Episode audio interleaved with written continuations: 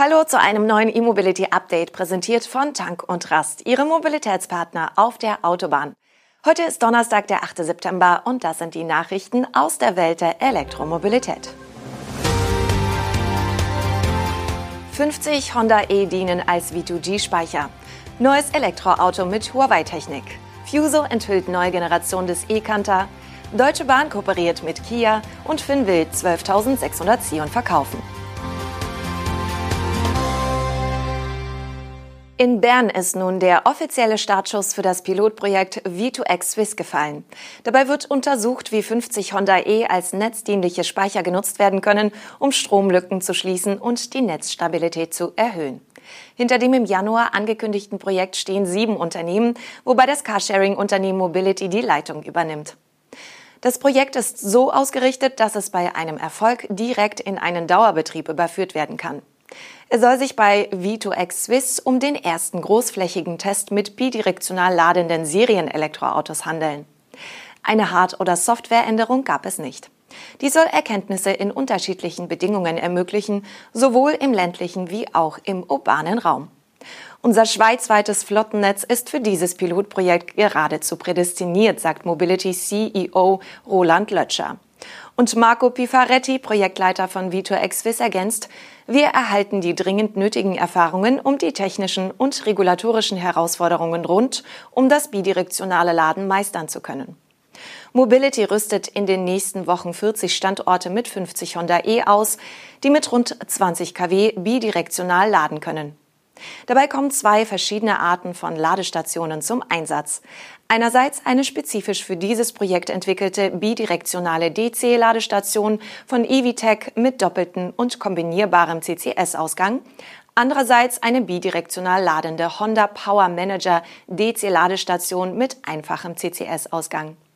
Beide sind mit Rundsteuerempfängern für die Verteilnetzbetreiber sowie mit einer digitalen Schnittstelle ausgestattet. Über die Cloud-to-Cloud-IT-Plattform von Sun2Wheel soll bei jedem Mobility-Elektroauto die verfügbare Leistung im Viertelstundentakt verwaltet werden können, um eine Abrechnung zu ermöglichen und kontrollieren zu können. Bis zum Projektabschluss Ende 2023 wollen die Partner von V2X Swiss ausloten, wie die Technik das Stromnetz stabilisieren kann und wie Standorte mit Photovoltaikanlagen ihren Eigenverbrauch optimieren können.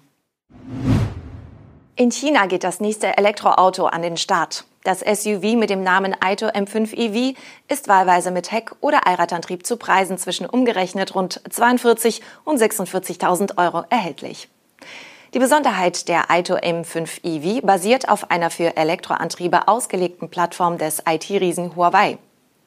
Die einmotorige Version mit einer E-Maschine im Heck kommt auf eine Leistung von 200 kW und soll in 7,1 Sekunden von 0 auf 100 kmh beschleunigen.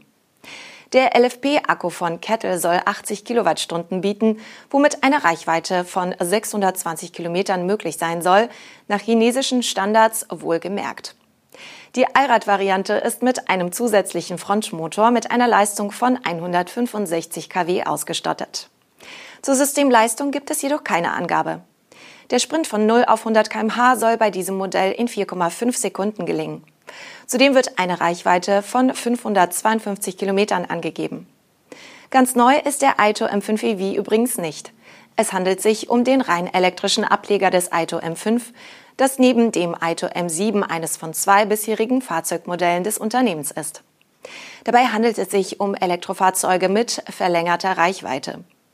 Berichten zufolge hat Aito im August rund 10.000 Fahrzeuge ausgeliefert. Technik von Huawei steckt indes in immer mehr chinesischen Elektroautos, genau wie die Batterien von Kettle.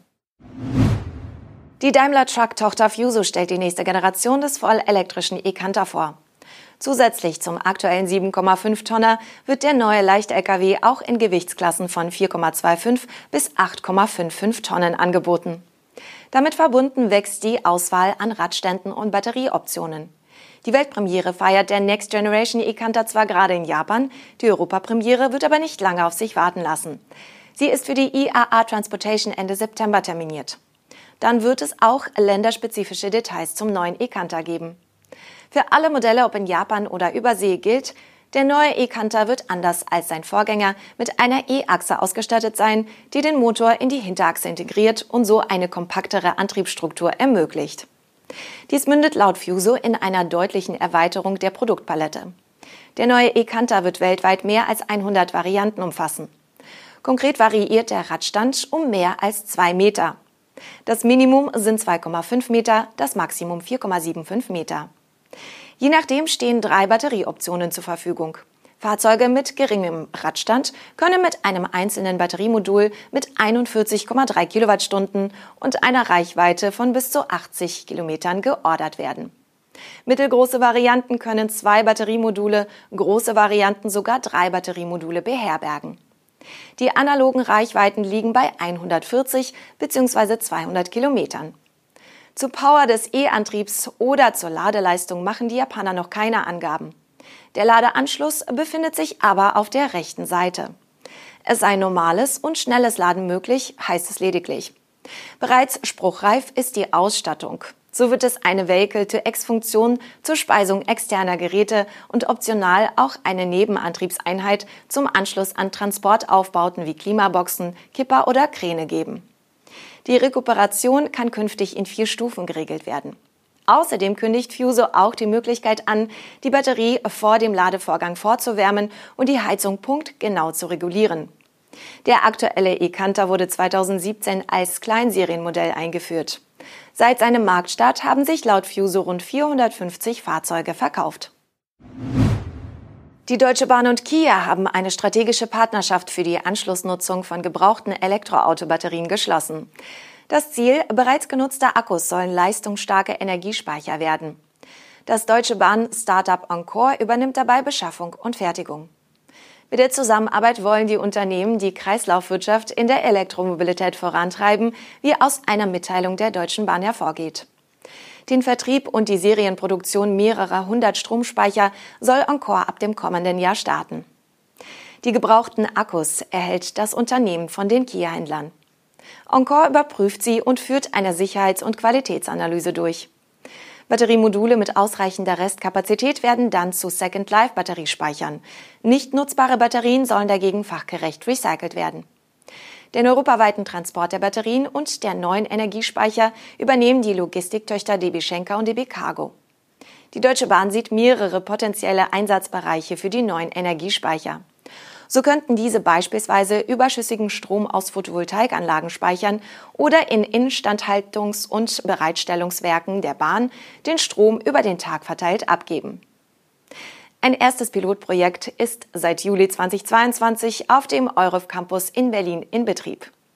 Weitere Speicher werden an verschiedenen DB-Standorten gebaut, etwa im ICE-Werk in Leipzig, dem digitalen Testzentrum in Scheibenberg und am Bahnhof Zorneding in Bayern.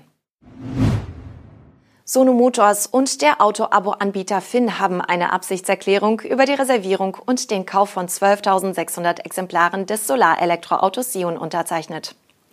Eine endgültige Vereinbarung über ihre Zusammenarbeit wollen beide Unternehmen 2023 treffen. Finn war einer der ersten B2B-Reservierer von Sono Motors. Die erste unverbindliche Reservierung von 5500 Sion erfolgte bereits im Jahr 2020. Die ersten 100 Elektroautos sollen Finn im Jahr 2024 erreichen. Danach sollen pro Jahr weitere 2500 Fahrzeuge ausgeliefert werden, bis die Gesamtzahl von 12.600 erreicht ist. Der Auto-Abo-Anbieter will diese für seinen Service in Deutschland nutzen. Darüber hinaus konnte Sono Motors bis Anfang September übrigens mehr als 20.000 direkte Kundenreservierungen mit einer durchschnittlichen Anzahlung von rund 2.000 Euro netto verbuchen. Noch ist jedoch Geduld gefragt, bis die ersten Sion das Werk verlassen und in Kundenhand übergeben werden können. Zuletzt hatte der Münchner Solarautoentwickler im Juli das Seriendesign des Elektroautos vorgestellt. Der Produktionsbeginn ist aber erst für das zweite Halbjahr 2023 vorgesehen.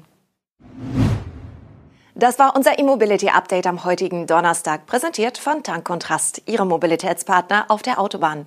Danke fürs Zuschauen und Zuhören. Wir melden uns morgen wieder.